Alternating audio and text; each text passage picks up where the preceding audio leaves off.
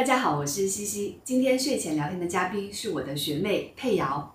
一句话说佩瑶的故事：北大口腔医学院毕业两年，口腔临床工作六年，帮五千到六千个人治疗过口腔。姓名：何佩瑶，年龄：二十八岁，大学：西安交通大学，硕士，北京大学，专业：牙体牙髓病学。工作经历：大五开始在西安交通大学口腔医院完成临床实习，硕士三年在北京大学口腔医院临床实习，毕业后在北京私立诊所工作至今从业年限、六年，主要治疗方向。牙和根管治疗，做过最贵的口腔治疗。齿的矫正两万多。看一个人的牙，你能看出什么？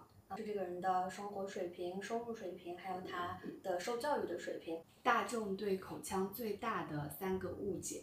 口腔只看牙齿，洗牙会把牙缝变大，拔牙能瘦脸。口腔问题有可能造成什么严重的疾病吗？牙周炎可能是很多全身性的疾病的一个很大的危险因素，比如说像心肌梗死、动脉粥样硬化，然后包括早产。因为它牙周炎里面有细菌，然后就对这些细菌可能会就造成这些情况的出现。对，国内牙周炎患者的占比是多少？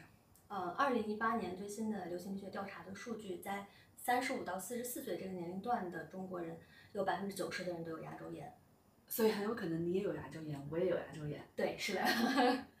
通过牙齿让人变好看的方法有哪几种啊？嗯，有牙齿的美白，然后贴面的修复和正畸的治疗。牙齿的美白是大家很关心的问题。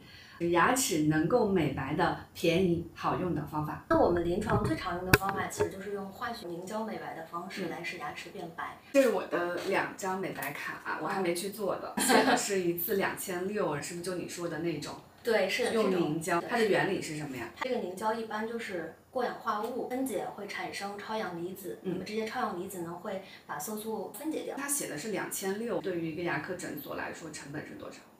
呃，成本五六百吧。牙科诊所做一次这种凝胶的无光美白的话，可以维持多久？大概半年到一年左右。它的原理是去掉色素，对吗？对。所以它最白，也就是能白到我出生的时候牙齿的那个白的程度。对，一个牙齿最自然的颜色大概就是眼白的颜色。所以你的眼白跟你的牙齿有可能白是同一个色度，这是基因决定的。对，是的，那是否它们其实都是淡淡的发黄的颜色？是的，尤其是牙齿本身，它是一个淡黄色的。这个牙齿本身从外到内，它分三层结构。第一层呢，它是个两毫米厚的牙釉质，它是一个半透明色。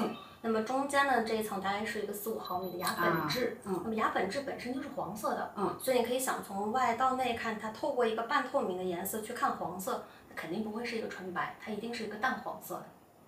所以我们在牙膏广告上看到那样的白。假的，都是假的。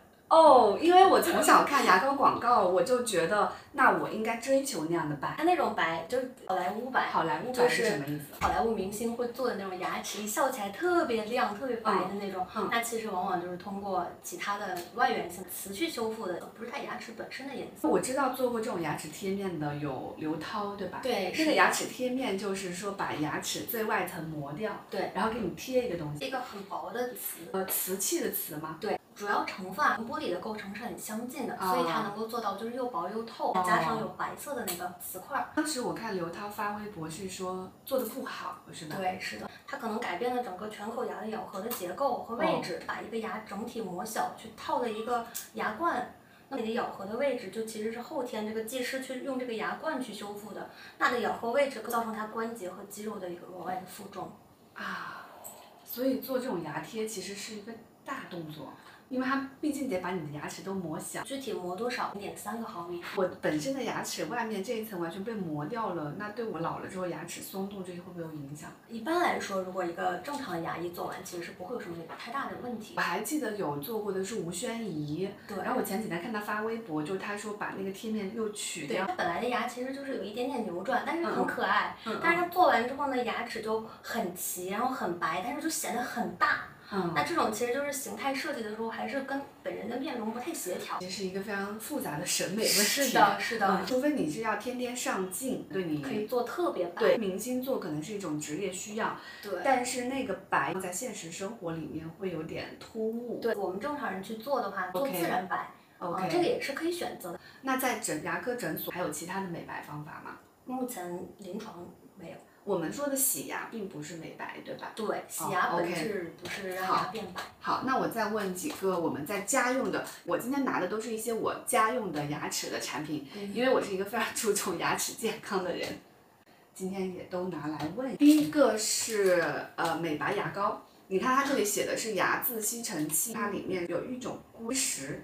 跟佩瑶说的那种呃凝胶美白一样，就是把色素去掉。当你的牙齿上有色素沉着的时候，它拿里面的硅石去磨你的牙齿，通过摩擦那个牙渍就掉。它跟凝胶还不一样，因为凝胶是能够渗到牙里面去，把牙里面的色素给它分解。什么叫牙里？面？就是大家每天吃的色素，它会附着沉积在这个牙齿内部。哦，不光就是是牙釉质里面吗？对，它不光是一个外源性的色素的去除，但是它肯定是渗不进去的。哎，我还用一种产品是牙粉，牙粉是碳酸钙嘛，碳酸钙的摩擦，这个是呃硅石的摩擦，它们俩都是通过物理摩擦去去色素，但是它们都只能去最外面表层的。对，这个东西的颗粒其实是有要求的，它如果颗粒太大，反而对你的牙是有损伤的。还有美白的东西是这个牙贴，一盒被我用的只剩一贴了。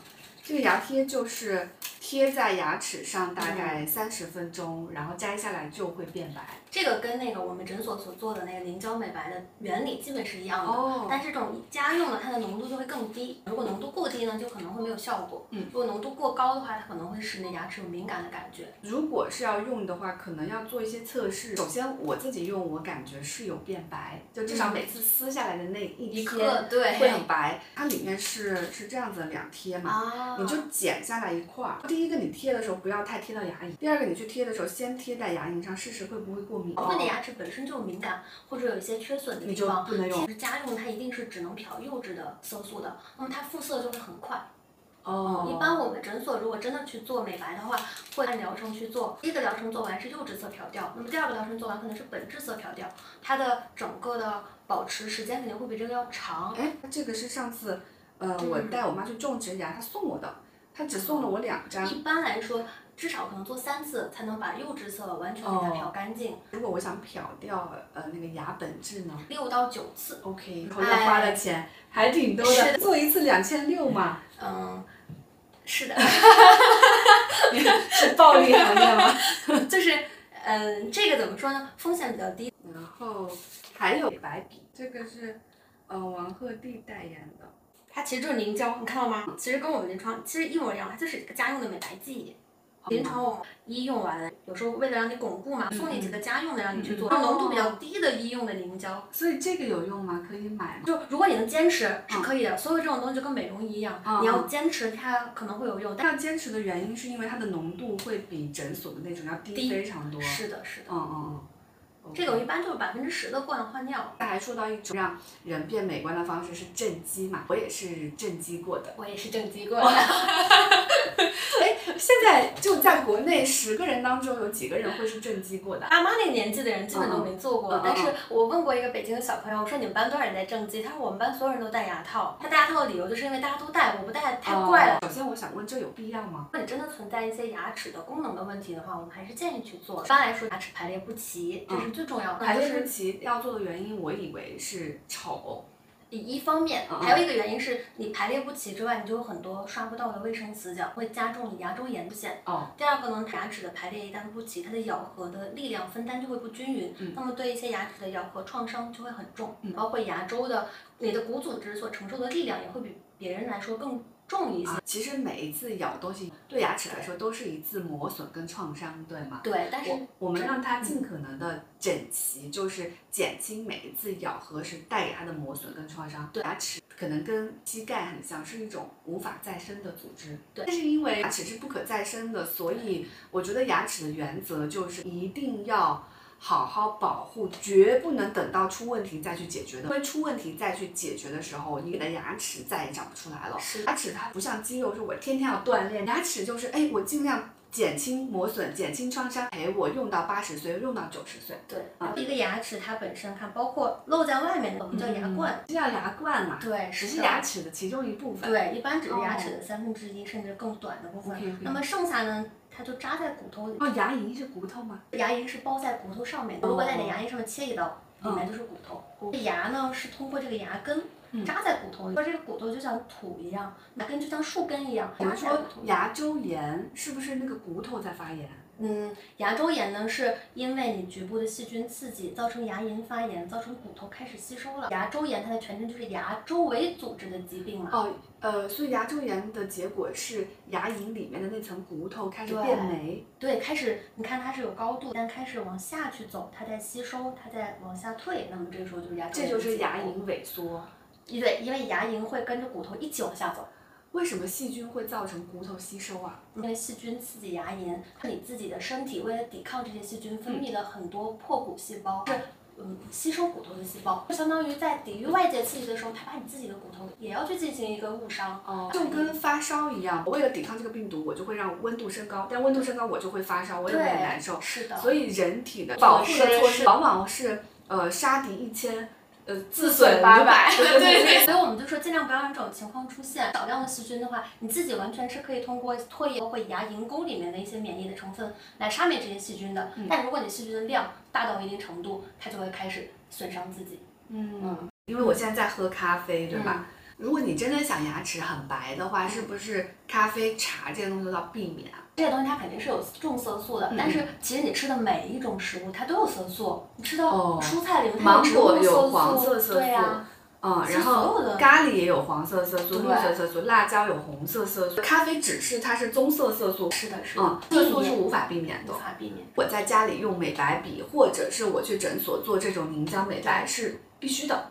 如果我想维持、如果你想维持它本来的颜色，是的，吸烟导致的变黄好像尤其黄，为什么？嗯，如果你长时间抽烟的话，会发现牙面上有很多棕色的小点的那种附着、烟斑。一旦这种烟斑形成，它就很难通过美白的方式去掉。色素和一些细菌它结合在一起，就是为什么？因为吸烟会造成你的表面对于细菌的附着会变快，吸烟患者的牙结石的积累速度一定是比正常人要快很多的。哦，嗯，所以可能吸烟会造成你口腔的菌群环境的失调吧，细菌更容易附着在你的牙面上。明白。嗯，如果是他就是一个吸烟的人，人他应该怎么保保护他的牙齿健康呢？建议戒烟，戒烟。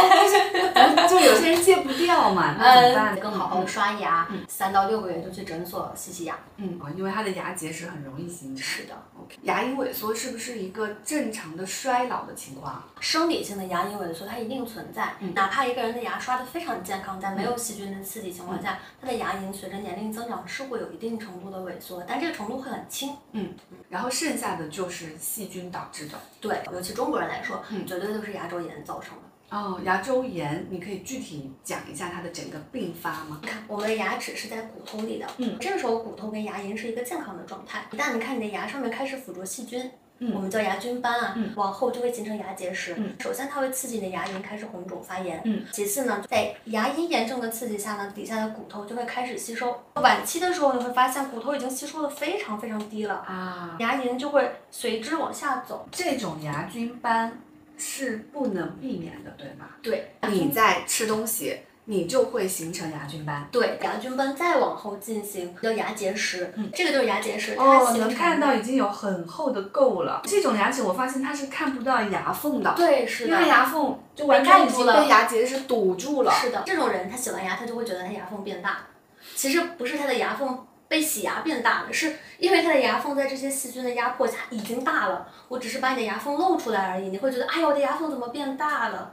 确实有很多人都在提问说，洗牙会不会让牙缝变大？第一个，洗牙不是使牙缝变大，是把你的原来的牙缝露出来。你的牙缝本来就已经这么大了，嗯，再不治的话会更大。你的牙缝变大是因为这些牙结石一直在形成，然后一直在压迫。对而牙结石其实就是早期的牙齿上的细菌。当它是菌斑状态的时候，你其实还是可以刷掉它的。嗯。但它一旦形成这种牙结石，就像石头一样，嗯，就是刷不掉，你自己怎么着都刷不掉，你用再强大的方法都刷不掉。这种就只能通过我们临床的帮助洗牙给它去掉。如果我口腔清洁做的比较好，比如说我就是一个口腔清洁我认为还做的比较好的人，呃，我其实已经一年没去牙科诊所了，那我是不是可以不洗牙呢？因为我好像一直没有形成牙结石。一般来说，牙菌斑如果清理比较好的人，我们也建议一年左右洗一次牙，嗯你永远无法清掉你牙齿上所有的牙菌斑，那一定会有遗漏的地方。对，因为呃，我上一次也就是一年前去看牙医的时候，确实里面的槽牙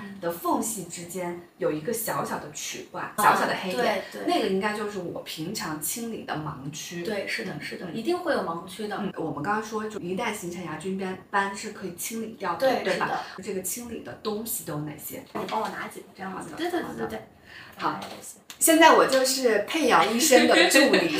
细菌在牙齿里的滋生速度是什么？细菌其实每时每刻都在你的牙上，只是它十二个小时之后慢慢成熟变成牙菌斑，它的致病性和抵抗力就会加强，嗯，它就更难刷掉了。所以最完美的呃抵抗方式就是每时每刻都在刷牙。啊、一般我们建议你这十二个小时刷一次就可以了 早晚各刷一次。清洁的意思，我之前理解是哦，牙上有颗芝麻，把它冲掉，不是清洁的意思，它的本质是不让细菌在你的牙齿上堆积。好，那我们开始吧。这些是我觉得可以用到的所有的牙齿护理的。首先，大家最常用的就是牙刷。我自己用的这个牙刷哎，你这个好好呀。对，这家用牙刷有两个，这个是牙龈比较敏感的时候我会用的，因为这个毛它的排列有什么讲究吗一？般来说，呃，十二排的长度和四排的宽度就可以。哦像它这种应该就是牙龈护理的一个牙刷，对对对，对它专门说是敏感期的时候也能用的，所以它的毛特特别别软它刷起来其实你看像棉花一样。啊，嗯，确实。。平常的话，我会用电动牙刷。很多人也问电动牙刷是不是智商税？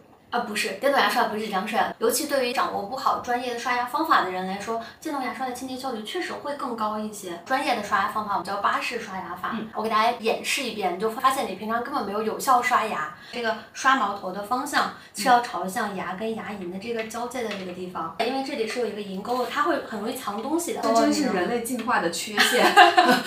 它其实反而是人类的一场防御措施。为什么？因为细菌在这儿堆积的时候，你自己的龈沟里面它是有一些免疫细胞可以去抵抗这些细菌的。哦我们把牙刷毛呢斜向下四十五度嗯伸到这个牙沟里面去，先颤颤七到八次，然后向上刷，然后再往前移动的，然后再颤七到八次，再刷，然后这样子去慢慢慢慢颤刷。就刷牙的方向是上下，如果你这么横向大力的刷牙，会对牙齿有损伤。有些人他提问的时候，他说他天天这样刷，然后然后牙就破了。对牙本身这个颈部的地方，它就比较薄弱，去横刷的话，特别容易在这个地方形成一个缺损，对相当于对敏感。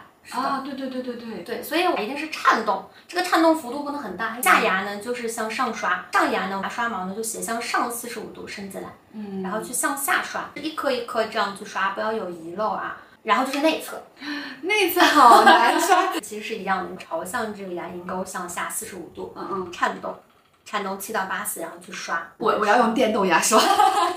电动牙刷，其实它的好处就是，嗯，它本身会震动。对，你看，它就这样，哎，有点水，没事。它就它就这样了，对，是的吧，？我就我就不用震动了，我只要放在这里，然后往上，哎，对，这样是是吧？是的，就可以提高清洁效率。哦，电动牙刷它有两个好处，嗯，第一个好处是这个要在这颤动嘛，对，是的，要在这颤动，我就放在这里，对，是的。你看电动牙刷直接放在这里。看了，对对对，刷就可以了。它还有一个好像在它三十秒会提醒一下，对是的是的这个是什么意思？你看，我们一般牙齿有几个面？嗯，一个面，然后两个面，嗯三个面，四个面，嗯包括这个咬合面，嗯其实有六个面的。那么电动牙刷一般至少会有三十秒提示，然后至少是两分钟，嗯这就可以保证你最起码这四个面的清洁时间不会低于三十秒。啊哦，，但是一般我会建议电动牙刷用的时候再多摁一分钟，因为你看你六个面，每个面三十秒，你两分钟是不够的。我基本上每次刷牙就是它就大概响了停了两次我就刷完了，也就一分钟。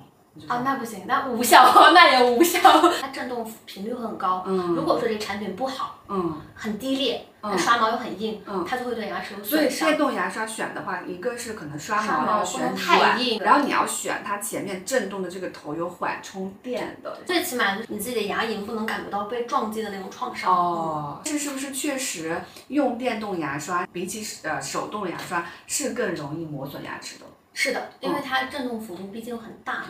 ？OK，那我突然想到，这个是我孩子用的电动牙刷，啊我现在觉得可能 得给他换回手动牙刷，可是这样就意味着就是家长要花非常多时间给他刷牙。哦，不管你用电动还是手动牙刷，我们都建议六到八岁以下的小孩自己刷一遍，家长刷一遍，因为六到八岁小孩他的手部肌肉其实是没有那么好的，我的他的孩子是三三岁。对呀、所以他精细的动作他做不了，哦所以你用电动牙刷其实也是他糊弄一下，你去用电动牙刷给他刷牙。哦，嗯，有文献证明说小朋友到底是用手用和电动牙刷，对于牙菌斑的清除效率其实是一样的，嗯但是依然取决于你的刷牙的时间。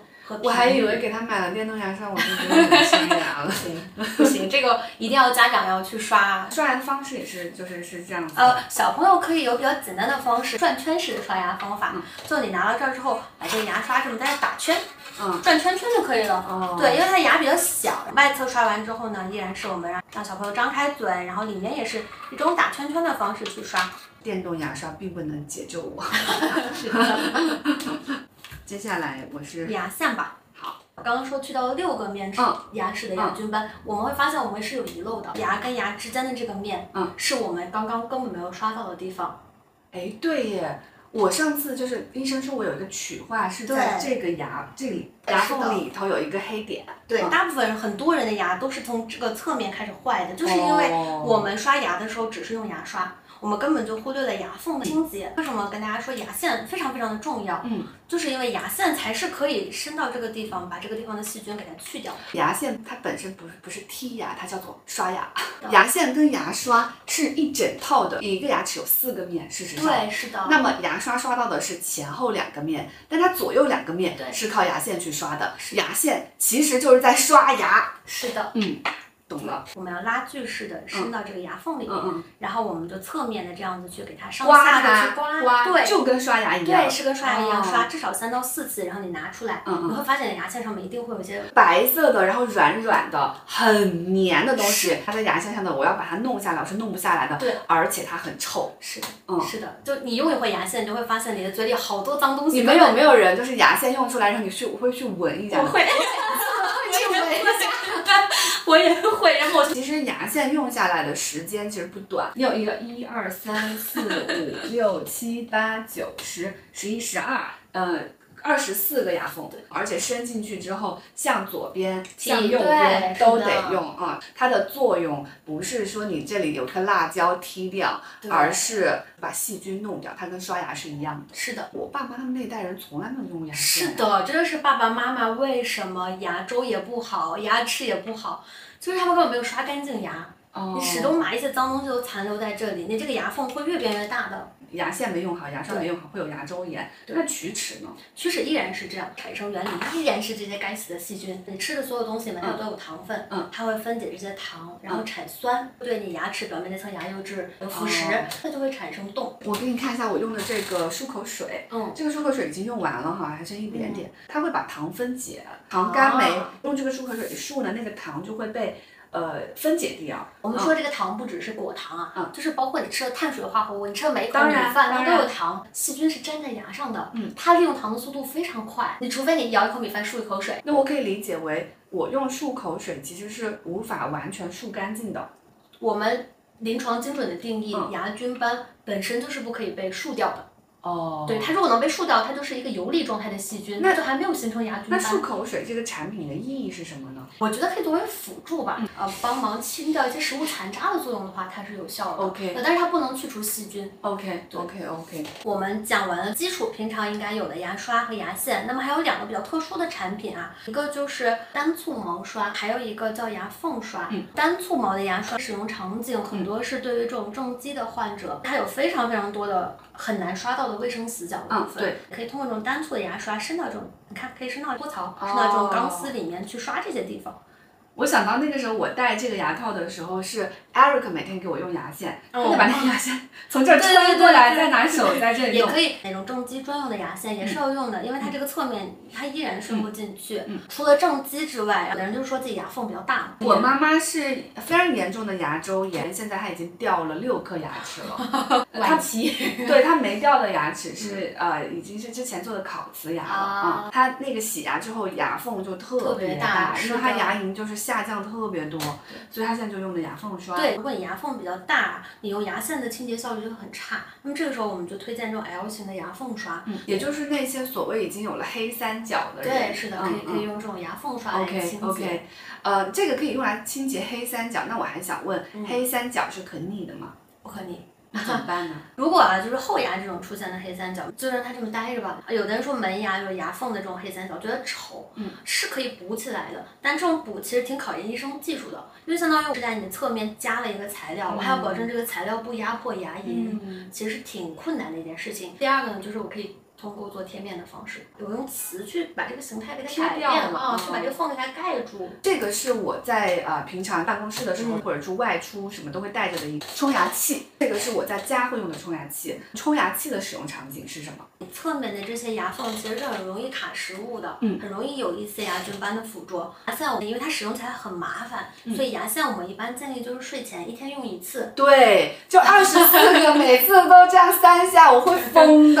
对，那你在午饭后或者晚饭后，还是会有一些食物塞在里面会不舒服。嗯那这个时候，我觉得冲牙器可能是一个很好的辅助的方法。它可以把所有的食物残渣，包括外面那些辣椒皮、芝麻，很快、很轻松的去掉。我有两个诉求，比如说中午在办公室吃完饭，嗯一个就是呃，因为我牙，比如说中午吃了胡椒，那有胡椒粉，然后那种小辣椒、辣辣椒粉，就有牙缝里面是有异物的，还有菜叶，对可能拿它冲会很快，就是美观的需求。对一个就是吃完饭的嘴巴里还是会有异物异味。哦那那我每次会倒一些漱口水进去啊、哦然后这样直接用漱口水冲，嘴巴里凉凉的很舒服。另外一个口气就很清新。午饭和晚饭之后，我都会快速的用冲牙器冲一下，这个对于细菌的呃机甲速度会有帮助吗？它肯定会减缓的。一些细菌它还没有聚集形成牙菌斑的时候，它其实是可以、被冲出对，去了有的是用这个肯定是有帮助的。我用的这个是贝制的嘛，我有看过他们的功效报告，他们的功效报告有写，甚至有一些牙菌斑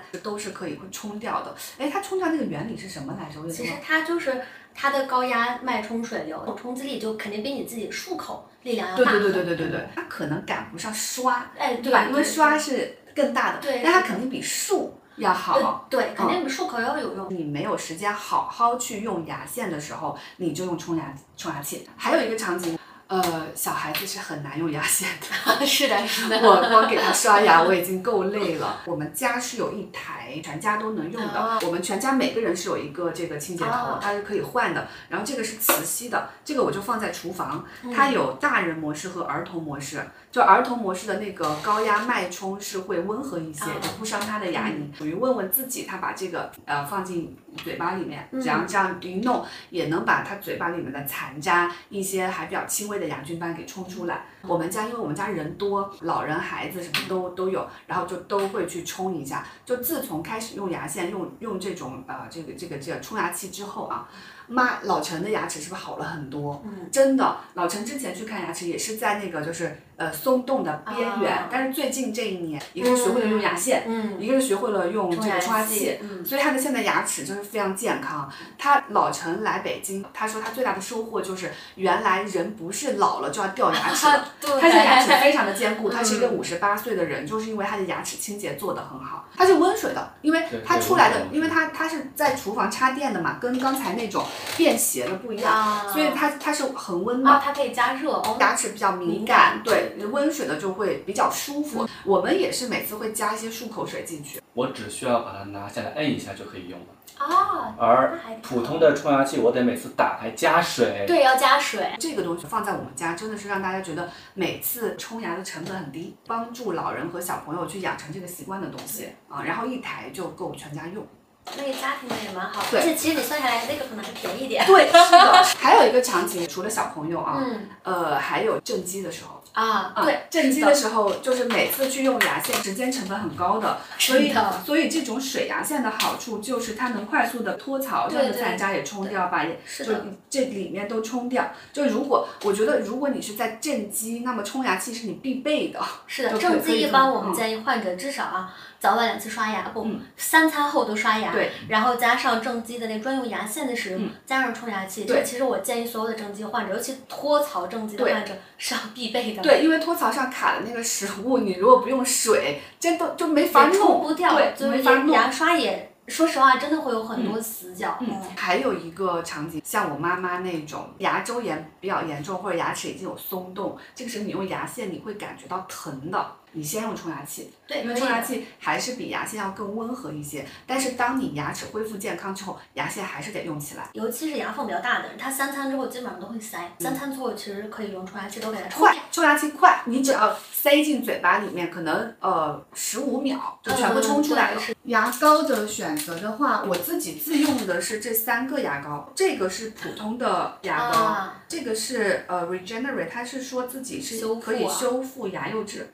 所有的牙膏，就是我建议大家都要买含氟的。基本上中国市面上的牙膏，绝大部分都是含氟的，OK，除了某四字厂家，也就是说买牙膏，我先不管它是牙釉质修复还是美白还是什么，最重要的标准标准大家记住，一定要含含氟氟。可是这个时候又会有人会说了，含氟啊，是不是对小孩子不好啊？是最新的文献已经证明了，小朋友也要用含氟牙膏，而且有专用的儿童牙膏，它的含氟量是经过调整很低的，百分之零点一六以下。对，是的，嗯而且我们建议小朋友的用量要低一点，豌豆大小，就算它全部咽下去也问题不大。氟对于牙齿的作用是什么？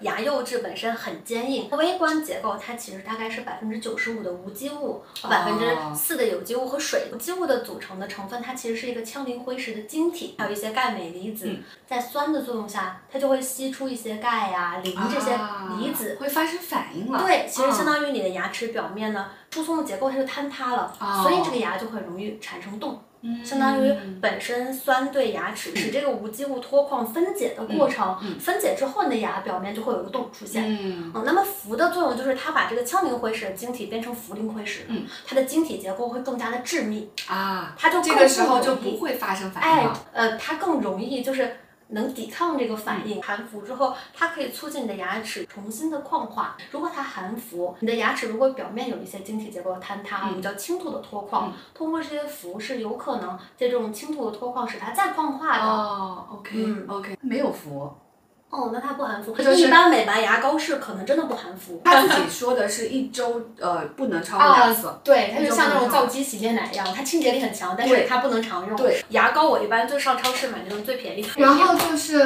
漱口水，这个是我在家里用的，因为它一小包一小包，啊这个是我带着在包里用的，嗯就每天出门，然后只要我吃了东西就漱一下，嗯主要是口气清新。其实也很多口气就是食残留的食物残渣引起来的。口气清新，我还会用这种口气喷雾，这样的对着你的嘴巴喷一下，然后就口气清新了。还有一些香味剂，这种漱口水呢，就是怎么说呢？嗯、不能代替刷牙，但是你要是去做辅助的话，没有什么太大的伤害。但是我们有说，就是医用漱口水，比如说患者种植完，我们会给他一瓶医用的漱口水，氯己定，哦嗯，开那种漱口水，那个漱口水的呃，它是可以抗。菌的。那岂不是我们每个人应该天天就拿那个漱哦就但是？你口腔内的菌群本来是平衡的，如果你一直用药用的话，它会打破这个菌群的平衡，哦一般用一周就停了。有一些牙膏，它的背面是有那个舌苔刷的，舌苔这个真的要清洁吗？嗯，就舌苔本身它的成分是一些脱落的上皮细胞，嗯包括你分泌的一些白细胞和食物残渣、细菌嗯这些东西。这标准的流程呢，刷完牙其实可以刷刷舌头的，哦可以用牙刷刷，也可以用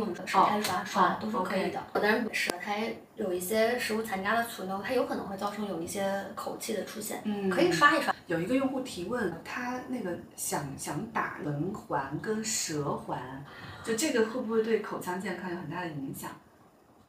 理论上来说，应该还好吧。我们一般说影响健康特别重要。你看，本身你的唾液的量，唾液其实是能够帮助你去除一定的细菌的。哦有的人他比如说做完放化疗手术之后，他的唾液量减少了，嗯他的牙齿就会非常容易的出现龋坏。原来唾液的功能是这个，对人，体好奇妙。嘴嘴巴的功能是为了包住牙齿，呃，牙龈的功能是为了包住牙。牙根对、嗯唾液的功能是为了灭掉牙齿上的菌类。对，而且它有一定的分解食物的功能嘛，所以唾液的功能其实很强大。建议大家不要老用一侧吃饭，还有一个原因就是你如果常用一侧吃饭，另一侧就会失去正常食物啊、唾液对牙齿的保护的作用。所以我们会发现，如果一个患者常年用左侧吃饭，他右侧的牙结石一定会比左侧要多很多。对，所以是的，其实我有时候看到患者给他洗牙的时候，发现右边牙结石多，我就问他，你是不是好久没有用右边咬过东西了？他就会说是，一定是这样子的。哦嗯，所以建议大家就两侧都要一起用。还有一个原因就是，呃，脸也能够对称一些。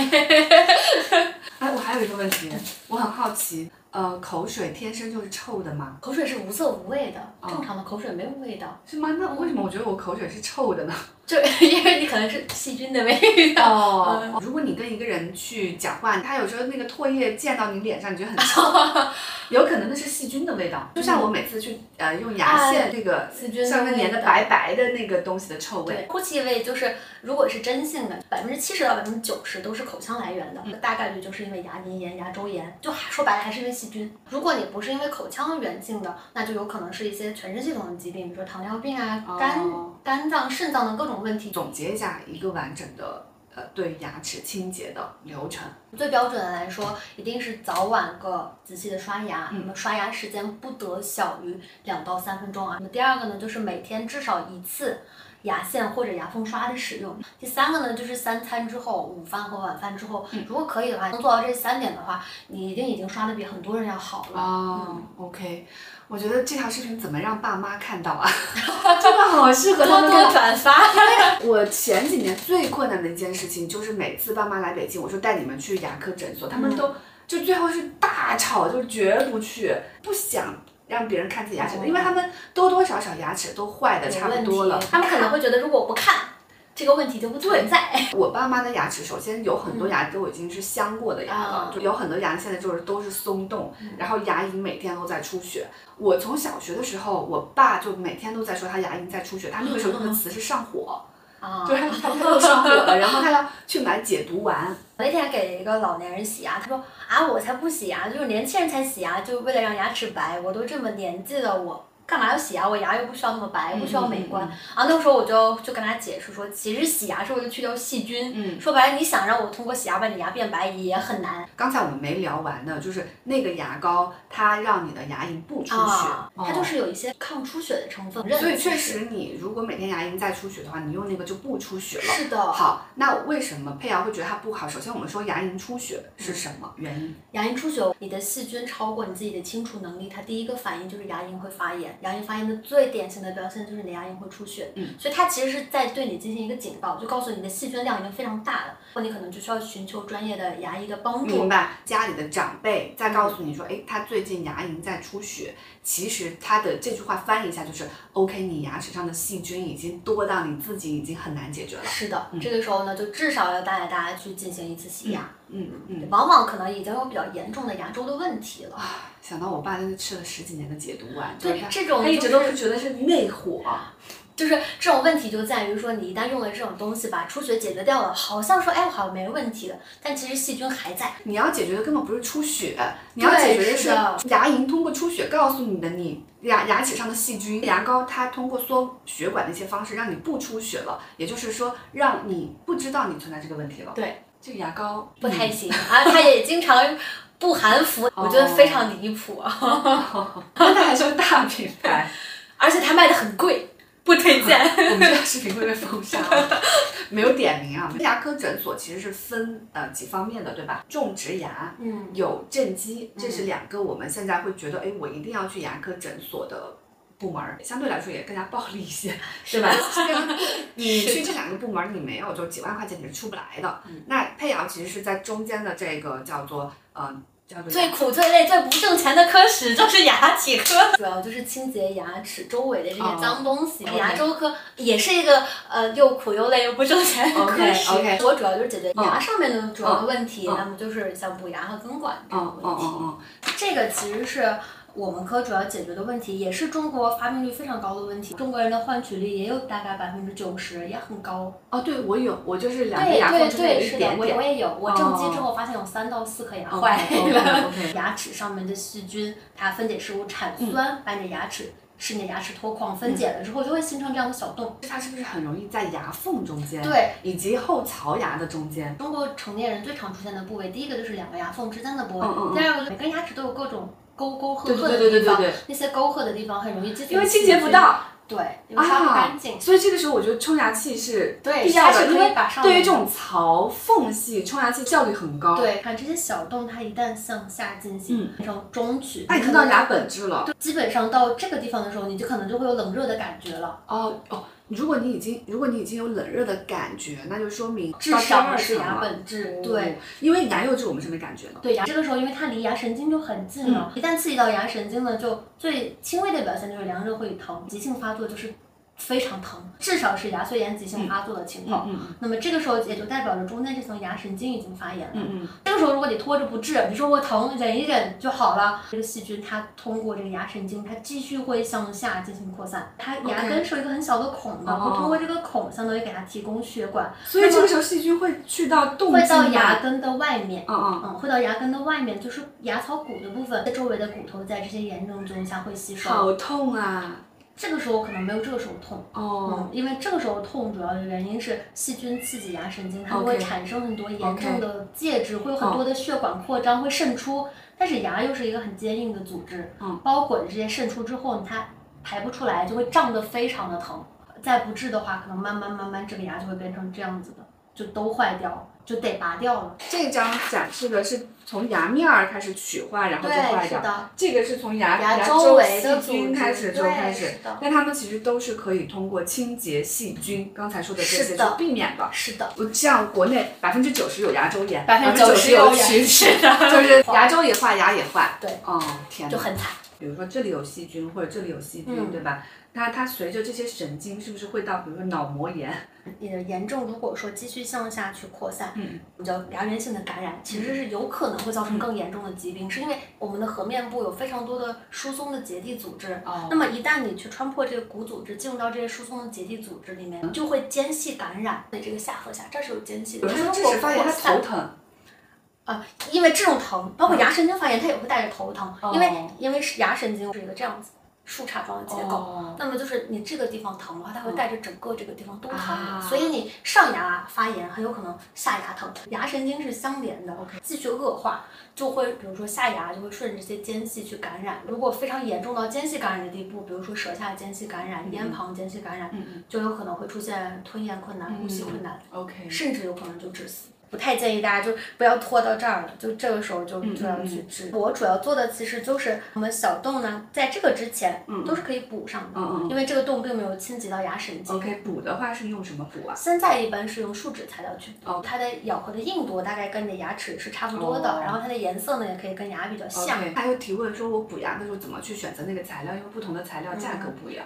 其实大部分是噱头，就是哦理论上来说，临床使用的材料，它可能确实会有一些耐磨性的差异，嗯但本质来说并不会特别大。一旦到这个后面，就一旦出现牙神经的问题，嗯就一旦你出现疼的，那这个时候我们就需要啥神经那我。是不是可以理解为，只要你开始感觉到冷热敏感了，你都可能要去杀神经了？冷热敏感的话，有可能是它，有可能是它。哦就是这个时候就需要我们专业的医生再去查，对，去查。杀神经就叫根管治疗，对吧？对，如果这个如果这个细菌它已经侵袭到了牙神经的嗯部分，它其实不光是把牙神经杀死，就中国以前的可能是封一些杀神经的药物，单纯的只是把牙神经杀死，然后我就不管了，你就不疼了，不疼我就结束。但是它还在发炎、啊。对，现代化的杀神经的方法就叫根管治疗，需要把这些感染的东西呢吸取出来它是用一个像针一样的一个、我们叫错，它其实是带出来的。把这些神经全部都清干净之后，嗯完成根管的一个清洁，相当于其实你的牙就变成了一个空心的牙了。嗯，它没有牙神经了嘛。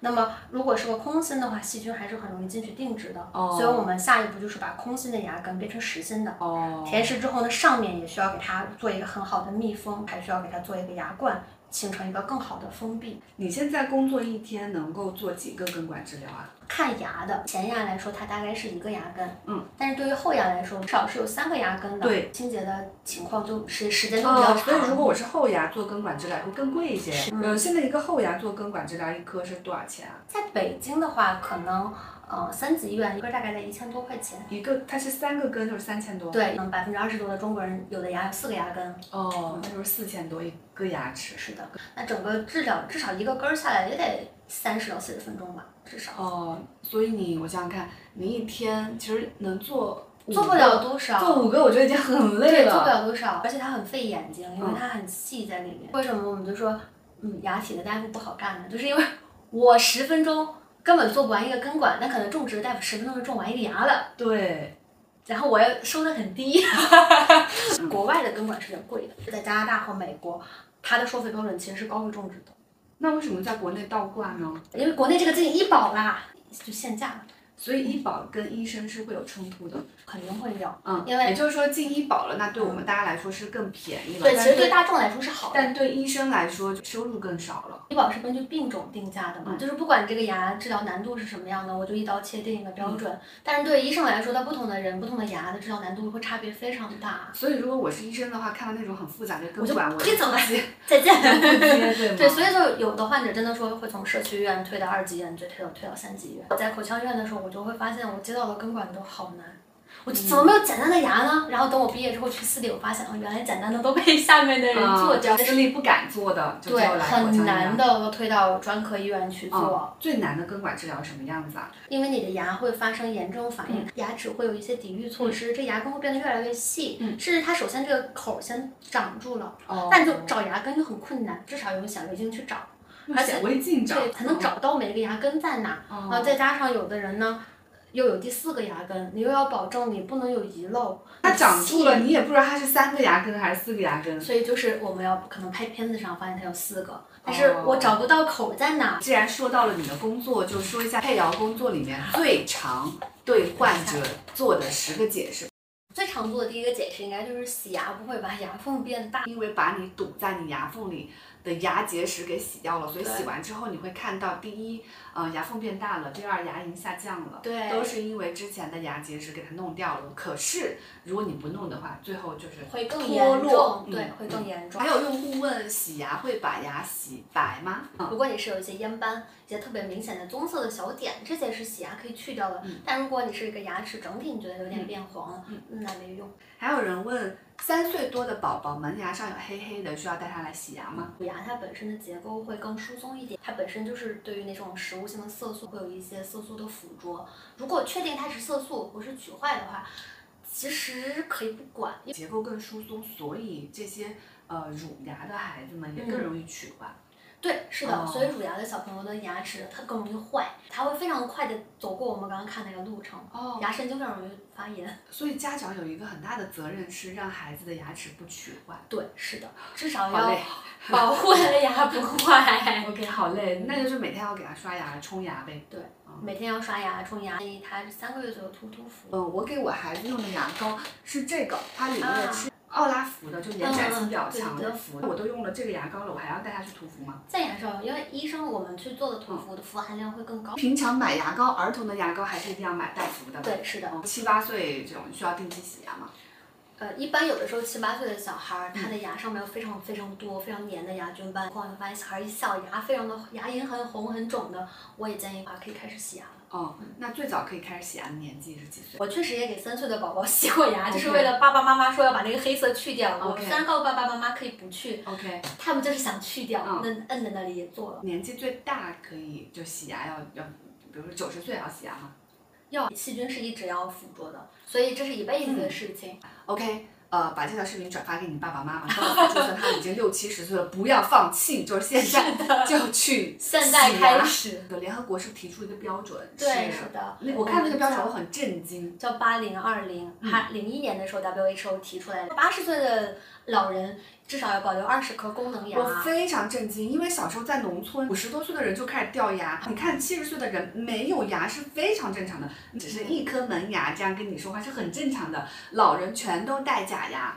就这个是一个非常非常不正常的事情，就所以我们说老掉牙哦本身就不是这样的。当时物质生活也不丰富嘛，大家吃都吃不饱，更不要说去刷牙了。所以我们这代人其实我的目标就是我八十岁的时候还有二十颗牙啊，齿。没有问题，照你现在的护理，对，照照我现在把刚才就是从牙刷到冲牙器都用完。对，还有一个常做的解释就是乳牙也是需要治疗的。哦哦嗯，因为好多家长就说乳牙反正要换嘛，就坏了就坏了就不治了。牙它本身坏的会很快，嗯，如果坏的很深，牙神经发炎，小孩子也会疼，那会影响他吃饭。牙神经发炎继续向下扩散，恒牙就在这里发育了，它是会影响到恒牙胚的发育的，包括这个恒牙的状态、OK 形态。我还有一个问题，是因为我是一个很喜欢吃零食的人，我一天就没吃个雪糕，没吃个什么甜筒，我就。